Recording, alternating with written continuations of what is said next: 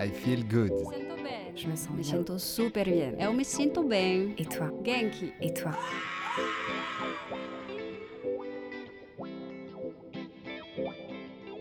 I Feel Good, les chroniques akashiques, le podcast qui vous veut du bien et vous donne un éclairage sur le grand éventail des activités de bien-être, développement personnel et spirituel et autres initiatives inspirantes. Ce podcast vous est présenté par Armel Bérodi et l'Espace Akashique.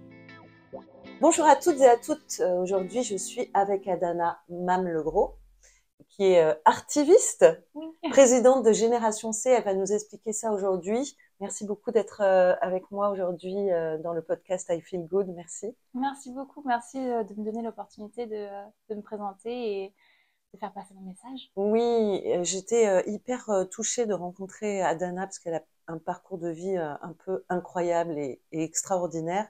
Et puis, elle a beaucoup de, de choses à partager. Je voudrais un petit peu que tu nous expliques euh, justement euh, ce parcours qui te permet aujourd'hui là de lancer euh, ce projet de Génération C et que tu nous partages un peu ces valeurs là euh, que qu'il y a dans, dans, dans cette dans ce projet là. Bah déjà, pourquoi je suis en France et un peu le parcours au Cambodge avant d'arriver ici? Oui. Comme ça, pourquoi la Génération C? Mm. Euh, Donc, euh, j'ai grandi au Cambodge euh, Ouais. et j'ai passé mon bac au Cambodge. Je suis arrivée en France en 2014. J'ai fait mes études de droit et ça s'est interrompu parce que j'ai eu un cancer.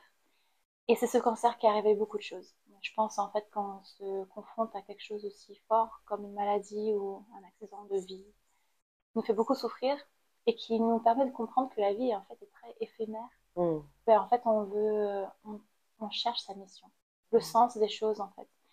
Et donc à partir de ce moment-là, je commençais déjà à me poser des questions sur mais c'est quoi ma mission sur Terre? Qu'est-ce que je dois faire? C'est quoi le sens de tout ça? À quoi bon? Qu'est-ce que je peux faire avec ce temps que j'ai euh, là, ici? Et avec mon père, on a commencé à discuter d'un projet en commun. Bon, donc Génération C est né, bien plus tard, mais c'était déjà, on, on discutait déjà de tout ça. Et ensuite, euh, après le cancer, euh, l'artiste s'est révélé en moi. J'ai, j'avais cette envie de partager cette expérience que j'ai vécue avec, le cancer. Donc, j'ai fait ma première exposition à New York. Et c'est là où le concept de neuroesthétique est né. Ça va venir après. Beaucoup, mais bon. Euh, et en fait, je voulais recréer cette sensation que j'ai ressentie pendant les méditations, pendant le cancer. Mais je voulais recréer pour tout le monde.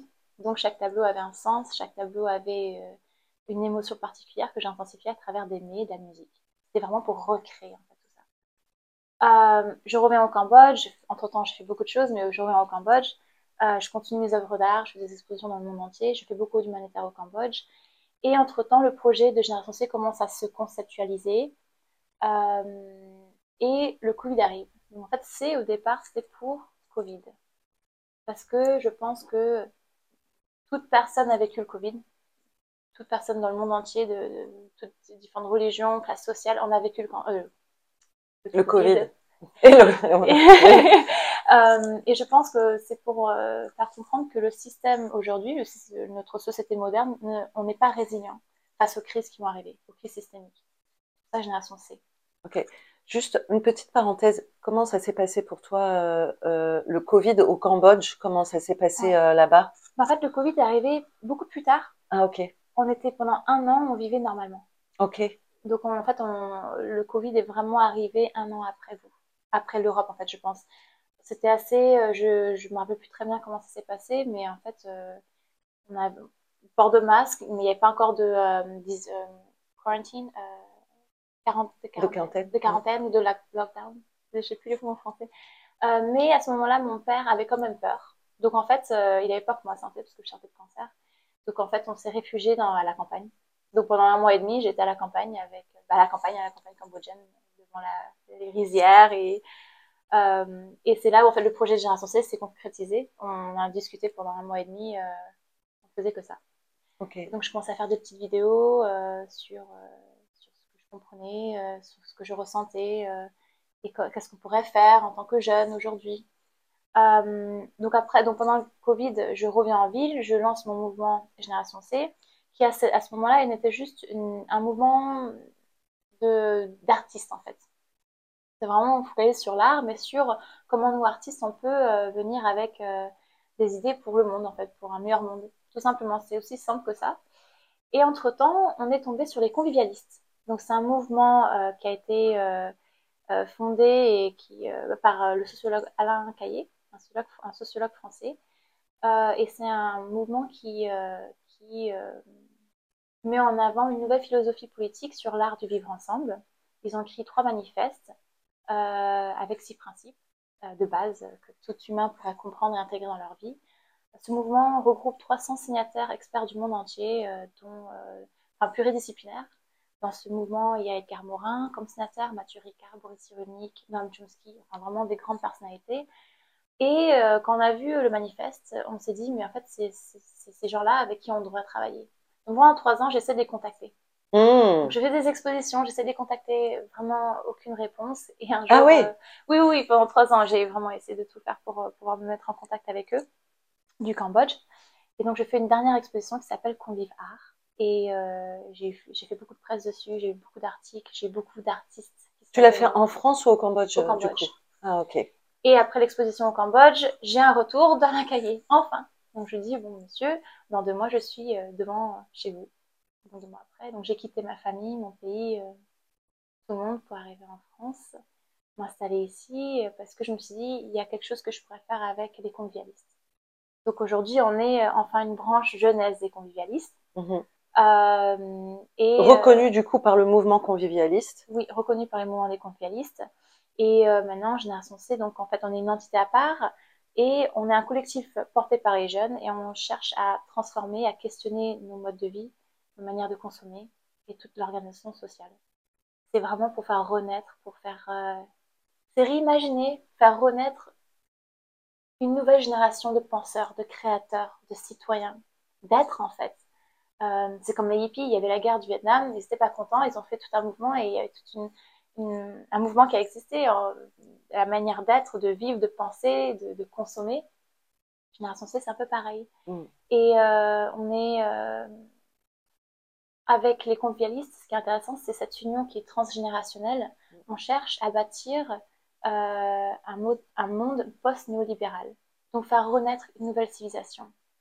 De réhumaniser la Très ambitieux. Très ambitieux, mais je pense que c'est nécessaire. Bien sûr. Arriver à, aujourd'hui, on voit que le système arrive à une forme de fin, où sur le long terme, ça ne fonctionnera pas.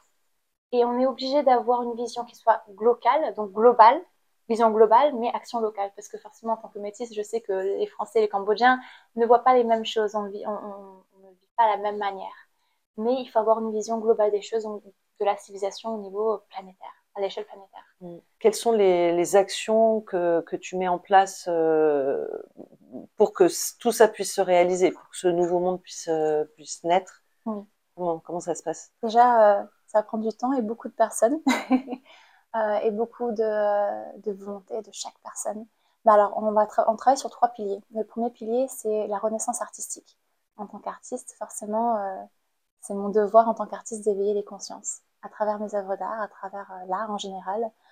Euh, dans l'histoire de, l'homme, l'art a toujours bouleversé, changé les choses. Donc je pense que l'art a un rôle euh, important dans tout ça. renaissance artistique, à revoir le terme, mais en gros c'est de l'art engagé. Mais cette fois c'est de l'art engagé sur une nouvelle civilisation. Pas forcément que sur l'environnement ou que sur l'humanitaire ou que sur un thème particulier. Le but, c'est vraiment de dire, bon, maintenant, c'est toute une nouvelle civilisation qu'on fait naître. Qu'est-ce que nous, en tant qu'artistes, on pourrait faire? Je n'ai pas la réponse. Je suis une simple artiste. Mais ce que je peux faire, c'est je peux faire un appel. J'ai fait un appel euh, en 2019 à Paris. J'ai fait un appel euh, aux artistes du monde et a répondu Suzanne Sarandon, une actrice américaine, Annalyn McCoy, une amie à moi qui est aussi actrice américaine, mais pour l'instant, l'appel n'a pas continué. En fait, euh, ils sont venus, euh, mais il faut que je concrétise ça avec Génération C. Donc ça, c'est le premier pilier. Et dans ce pilier-là, le concept de neuroesthétique que j'ai inventé à New York, que j'ai théorisé à New York, que j'apporte ça à Montpellier bientôt. ce concept, en fait, où je parle de, cet éveil des consciences à travers mes œuvres d'art et l'essence. ce concept a été inventé à Barcelone. Donc après mon cancer, mon père m'a dit, on prend la voiture et on part où tu veux, on va et on respire. Donc on a pris la voiture et on a fait euh, bah, toute la côte. Et on est arrivé à Barcelone et, euh, et pendant le cancer, j'ai commencé la méditation. Ça fait 5 ans, 6 ans que je médite. Je ne me considérerais pas comme une méditante parce que c'est quand même une capacité qui est incroyable que je n'ai pas encore. Mais euh, je pense que pendant le cancer, ce que j'ai vécu, c'était des choses extraordinaires. Je pense que pendant ces moments-là, en tout cas ce que j'ai vécu, j'ai vécu la liberté la plus extrême qu'un être humain pourrait vivre. Parce qu'on était, j'étais détachée de tout. Bon, c'est une sensation qui est dans le passé, je la retrouve plus, cette sensation. Euh, je ne garde que des souvenirs et une capacité de le verbaliser. Mais euh, se sentir détaché de tout, de la vie, ben, c'est là où on vit vraiment. Donc en fait, j'étais capable de regarder les arbres euh, pendant des heures. Les oiseaux me faisaient pleurer. J'étais capable de ressentir les choses, de ressentir, vivre vraiment pleinement le, moment. C'est comme s'il y avait une hypersensibilité qui s'était développée. Ouais. En tout cas, les couleurs étaient beaucoup plus fortes. Ah ouais. Tout, tout était plus fort. Je sais pas si c'est la chimothérapie, si c'est la maladie, si c'est la méditation, je sais pas. Ça doit être un, mélange de tout ça. Et donc, quand j'étais à Barcelone, euh, je philosophais beaucoup à l'époque, maintenant moins. Mais euh, j'ai mangé un tapas et euh, j'ai vu une couleur. Et j'ai ressenti quelque chose. Je me suis dit, je sais ce que je vais faire. Donc je me tourne vers mon père, je me dis, je sais, je vais, je vais aller à New York et, je vais proposer ce concept.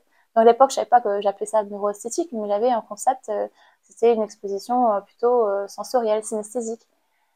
et donc arrivé à New York, pendant six mois, je travaillais avec un chef italien et je dis, voilà, chaque tableau, j'ai une émotion que je veux que tu stimules à travers l'essence, donc le goût. puis après, j'ai rencontré une violoniste j'ai dit, voilà, je veux que tu crées une atmosphère. Et donc, par exemple, le premier tableau que je dessinais, c'était sur l'autodestruction. Et euh, cette voix en nous qui est un peu euh, ce parasite qui est toujours constamment là. pas, euh, tu, vas pas y arriver, tu es grosse, tu, ton travail, ben, tu es pas à la hauteur. Enfin, tu l'as senti ça, ce, sentiment d'autodestruction, tu l'as, tu l'as traversé? Oui, je pense que si j'ai un cancer, c'est bien parce que mon esprit était en, en autodestruction. Le cancer, je pense, parle beaucoup de, de soi. C'est pas seulement, euh, je pense, c'est pas quelque chose qui soit seulement génétique ou environnemental. Je pense que l'esprit joue beaucoup dedans. Euh, et donc ça, c'était le premier tableau. Après, tous les autres tableaux, c'était un peu le, cycle de, ma compréhension de qui je suis. Donc premier tableau, autodestruction. Et donc j'ai dit au chef, je veux quelque chose de fort. Donc il, il est venu avec de la mayonnaise wasabi euh, avec un radis. Et effectivement, en fait, ça, ça brûle l'essence. Le deuxième tableau, c'était sur la compréhension de soi. Et donc j'explique au chef, c'est la compréhension de soi, c'est un travail de vie, c'est douloureux, c'est long, ça peut être lourd. Et donc en fait, il a fait une brochette de fromage parce qu'il sait que c'est long, c'est long, c'est dur à digérer. Le troisième tableau, c'était mon moi et mon essence. Euh, je faisais vraiment une différence entre mon ego, donc le je, je, je suis pas contente, je, veux ça, je, déteste ça, euh, je suis mécontente. Et après, il y a aussi euh, le moi spirituel, donc le moi sage, la sagesse, où en fait, euh, euh, c'est le moi qui va euh, faire poser plus de questions avant de passer à l'action ou passer à, être énervé, enfin, qui va réguler un peu plus euh, ces, tendances un peu agressives. Et donc j'ai dit au chef, je veux quelque chose où le, client, enfin la personne qui vient, casse et, goûte quelque chose. Donc il m'a fait un tataki de saumon avec du, du riz, je sais pas ce qu'il a fait. Donc en fait il fallait casser le riz, euh, pour rentrer et goûter cette, euh, cette texture qui était très très douce. Et la violoniste est venue avec tout un, toute, une, toute une liste de, de, chansons où en fait euh, ça commençait par un, quelque chose de très lourd et avec le temps ben, c'est quelque chose qui était un, des sons beaucoup plus légers, plus doux. Et j'ai fait le même, le même concept à Paris et j'ai eu la chance d'avoir professeur Changeux, un grand professeur de neurosciences qui est venu. J'ai pleuré parce que je me suis dit mais pourquoi il est là Je suis une petite Cambodgienne qui arrive du Cambodge, j'ai fait une exposition comme ça dans à la maison du Cambodge. Il a trouvé ce concept très innovant. Et donc, euh, j'ai fait aussi au Cambodge, et là, je propose à, donc euh, à Gazette Café. Euh, il y aura donc un tapas, un menu, un menu. Donc là, tu travailles avec des personnes nouvelles à chaque fois que tu proposes ton exposition, en fait. Oui. Donc à chaque fois, c'est différent. C'est différent, et c'est ça qui est génial, parce que en tant qu'artiste, j'aime pas qu'on me limite. Donc à chaque fois que j'ai des artistes devant moi, donc les artistes pour moi c'est euh, le cuistot, le chef, le pianiste, euh, de, je leur donne la liberté d'interpréter ce qu'ils ressentent. Donc le but de tout ça, parce que je parle beaucoup, le but de tout ça c'est de euh, d'inviter le public dans un état méditatif, de pas passer à travers les choses, de prendre le temps d'observer et de connecter, de se laisser et de goûter quoi, et de goûter, tout goûter, c'est ça de se avec tous ses sens, exactement. Hmm. Euh, donc, au lieu de juste passer à travers quelque chose, le voir, l'observer, regarder les couleurs, ressentir quelque chose, écouter, être là au présent avec ses sens. Donc, c'est pas une exposition où tout le monde va boire un verre de vin et tout le monde va parler et rigoler. C'est plus un moment pour soi, pour se reconnecter à soi, euh, inviter à l'interoception, donc de revenir vers ses sens, parce que je pense en revenant vers ses sens, on sera, ce serait plus simple de s'ouvrir au monde. c'est théorie que j'ai inventée, je peux avoir totalement tort. Donc, euh, professeur Changeux, dites-moi si euh, j'ai tort ou pas. Mais le but ensuite, c'est de monter une vraie équipe avec des, euh, des psychologues, des méditants, des neuroscientifiques, de voir si ce concept a, a vraiment quelque chose à apporter, parce que le but, c'est de donner un outil pour que tout le monde puisse avoir accès, de savoir ce que c'est un état contemplatif, un, état méditatif en fait. Euh, donc voilà, l'éveil des consciences. Je ne sais pas euh, si cette voie est, euh, va mener quelque part, mais qui ne tente pas ne souffre pas. Il faut oser. Le deuxième pilier, c'est la mouvance Génération C. Donc en gros, on a pensé à des cafés existentiels où on discute de l'existence et avoir des experts euh, qui nous aident euh, dans différents secteurs, qui, qui, euh, qui, nous aident à venir avec des mesures. Donc en gros, ce serait des, des réunions avec d'autres personnes, cibler les jeunes, ouvert à tout le monde, mais vraiment cibler les jeunes, parce que je pense que nous, en tant que jeunes, on se sent plus concernés par la politique aujourd'hui. C'est normal. On se sent plus, on, on, on sent plus notre poids. C'est-à-dire, on sait qu'on va parler, mais est-ce que, est-ce qu'il y aura vraiment un changement? Je pense qu'on est perdu par rapport à ça. Donc c'est vraiment cibler les jeunes pour, pour leur dire que vous avez une voix. Il faut juste continuer à pousser, à pousser et à crier plus fort. Mais crier plus fort, mais il faut s'organiser. Hmm. Euh, Toi, tu es prête à crier du coup? Ah, Je suis déterminée. je suis là pour ça. Euh, donc en gros, c'est de, euh, de voir avec eux leurs revendications, pousser les réflexions à avoir des mesures. Ces mesures-là seront inscrites dans un cahier d'avenir partagé qu'on soumettra au troisième pilier qui est l'observatoire. On appelle ça la société savante. Et j'aime beaucoup ce terme, en fait, ça reprend un peu l'histoire, euh, les lumières, etc. Mais en gros, dans cette société savante, il y aura plusieurs, il y aura des experts, encore du monde entier, pluridisciplinaires, multiculturels. Ça, c'est très important. Et en fait, on va déterminer des thèmes, des thématiques importantes au niveau psychologique, social, environnemental et politique. et eux vont ensuite produire toutes des, ils vont ils vont venir avec une nouvelle manière de, réorganiser euh, nos sociétés d'aujourd'hui au niveau politique et social. Donc voilà, il y a, vraiment à, redéfinir strictement tout. Et Génération C, on voudrait redéfinir ce que c'est la relation que l'homme a avec le temps, l'amour, le travail. En fait, on est totalement perdu. Je trouve que nos sociétés aujourd'hui, il n'y a plus de sens. Notre existence n'a plus de sens en tant qu'individu, mais surtout en tant qu'espèce. On ne sait pas où on veut aller en tant mm. Homo sapiens. Oui, après, il y a beaucoup de paradigmes qui changent aussi, euh, mm. je trouve, par rapport à une certaine époque où euh, euh, on a développé l'industrie à outrance, etc. Il y a beaucoup de choses qui changent maintenant où on revient à justement des choses qui ont plus de sens et plus de valeur. Et même dans l'éducation, il y a beaucoup de choses qui changent. Mm. donc on met des, des, des noms sur des nouvelles choses comme ça où on se dit, oh là là, peut-être qu'il faut peut-être que dans l'éducation, il faut arrêter de taper sur ses enfants pour qu'ils comprennent. Non, mais c'est comme s'il y avait quelque chose de ah tiens, ah peut-être qu'on peut éviter de se parler euh, violemment quand on se parle, mm. et tout d'un coup il y a une espèce de prise de conscience comme ça. Ah, on peut faire autrement. Oui. non mais je sais pas, c'est c'est c'est assez étrange et du coup. Euh, euh, on peut manger autrement, on peut se parler autrement, on peut avoir une sexualité autrement mm. aussi, parce que ça aussi, c'est en train de, de changer. De, on, est en train de mettre de la conscience un peu plus, de plus en plus sur des choses, mais ça reste quand même assez mm. petit, petit, petit, quoi. ça prend beaucoup de temps. Et oui. Mm. Donc euh, le but, c'est vraiment de, de rassembler les personnes et de repenser à un autre monde. On, est obligé, enfin, c'est nécessaire, je pense. J'ai eu ma mère au téléphone. Elle a vécu la guerre. Elle avait deux ans. Mes grands-parents ont vécu la guerre. Euh, et ils ne comprennent pas pourquoi on doit recréer ça et on, oublie vraiment euh, les, sacrifices et les cicatrices qu'on laisse dans l'esprit humain. C'est voilà, donc ça c'est quand même quelque chose que j'aimerais bien faire. J'aimerais bien faire un appel à la paix. Donc je vois comment je vais faire ça, mais je pense que c'est nécessaire. Ok. Euh, tu as besoin de quoi en fait là aujourd'hui pour faire grandir ce mouvement, pour pouvoir multiplier les actions? Tu as besoin de quoi? Si tu faisais un appel là aujourd'hui, tu aurais besoin de quoi? De la volonté, d'élever. Je pense que c'est important que, que toute personne sache que on devrait élever notre mission de vie, inscrire notre existence dans la continuité de la planète. En fait, j'ai l'impression qu'on vit nos vies juste pour nous, pour vivre la vie là maintenant, à nous.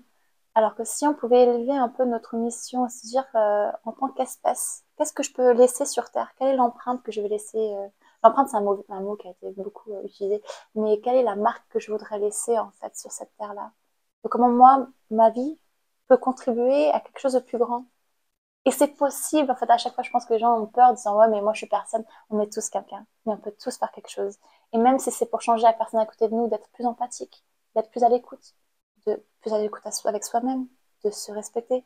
De, déjà, je pense qu'il y a un travail qui est interne déjà qui doit se faire, qui est gigantesque. Et plus je fais de la psy, plus je comprends la complexité de la chose. Mais je pense qu'il y a un travail personnel qu'on peut commencer autour de nous. Euh, euh, et, une fois qu'on on sait qu'on a de l'impact, là, on sait notre puissance. Mais je pense que les gens, enfin, beaucoup n'osent pas encore. Il faut oser, il faut oser. Il faut oser, c'est ça Il faut oser. Justement, j'allais te demander euh, si tu avais un message là à laisser euh, aux personnes qui t'écoutent, vraiment un message fort, ça serait quoi? Ben, On va le dire, il faut oser. Je pense que c'est le message. C'est oser. Oui, parce que je pense que je ne serais pas là si mon père m'avait pas poussé à oser. Hmm. Oser demander, oser, oser pousser les, limites, hmm. oser questionner, oser se révolter. Ouais. Est-ce que est-ce qu'il n'y a pas aussi un lien avec ce que tu as vécu par rapport à la maladie où il y a un moment donné, on n'a plus rien à perdre, au bout d'un moment, tu sais que tu sais qu'il reste peu de temps, donc euh, tu vas pas tu vas profiter du temps qui reste oui, en fait, je pense que, oui, je pense qu'on on, on, ne voit plus les risques de la vie, hmm. en fait. Euh, c'est seulement quand on a un cancer ou une maladie, on se dit, oh, ma vie est courte. Mais en fait, non, mais la vie est courte euh, déjà de base. c'est juste, on se rend plus compte de ça. Euh, et euh, donc, en fait, le temps qui nous reste, on ne sait pas, tout est impermanent, on ne le sait pas. Mais il faut se le rappeler, ça. Hmm. On, oublie, on oublie souvent que la vie est très fragile, mais on l'oublie. Donc on n'ose pas faire parce qu'on se dit oui, donc plus tard. Ou... Alors que non, c'est maintenant qu'il faut commencer à changer les choses. Donc maintenant, c'est maintenant qu'il faut oser, en fait, c'est maintenant. Là maintenant. Maintenant, maintenant. c'est ça. ok. Euh, Est-ce que euh, tu aurais un livre à conseiller pour euh, les personnes qui nous regardent, par qui portent ces valeurs? Il y en a beaucoup. Le premier qui me vient en tête, j'ai pensé à Sagesse de Onfray. Mmh. Euh, il m'a beaucoup touchée. La sagesse de vivre, en fait. Je pense que le temps, c'est de l'expérience, et l'expérience, c'est de la sagesse. J'ai cru que j'étais euh, à cette période-là pendant le cancer. Je pense que je l'ai frôlé, cette sagesse-là. Je pense qu'il faut beaucoup d'expérience de vie pour être très sage. Mais euh, il y a de ça. Il y a aussi le livre, bah, tous les livres de Boris Cyrulnik, forcément. Je ne vais pas énumérer tout parce que tous ces livres sont incroyables. Quoi d'autre? Il y a bah, Edgar Morin, je le cite toujours, mais euh, ses livres euh, pour être plus active. Euh, Stéphane Essel, mmh. Engageons-nous, révoltons-nous. Ça, c'est une, bonne base aussi. Donc voilà, beaucoup, je ne pourrais pas en dire. Tu avais une baguette magique, qu'est-ce que tu ferais maintenant?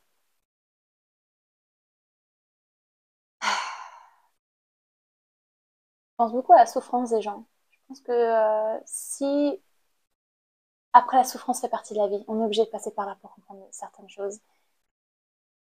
Une baguette magique, ce serait de permettre aux gens de, se comprendre, de comprendre leur souffrance et d'où ça vient. Et donc, pouvoir, pas le canaliser, le comprendre, donc le transcender autrement. Je sais pas comment, mais je pense qu'en fait, euh, euh, tout ce qu'on vit en ce moment, qu'il soit crise ou guerre, euh, c'est de la perversion, c'est l'ubris, les convialistes, euh, les, convialistes euh, parlent de l'impératif du contrôle de l'ubris, cette, euh, cette, cette, folie des grandeurs. Mais si on se comprenait et si on savait qu'en fait il faut juste la base pour vivre en fait.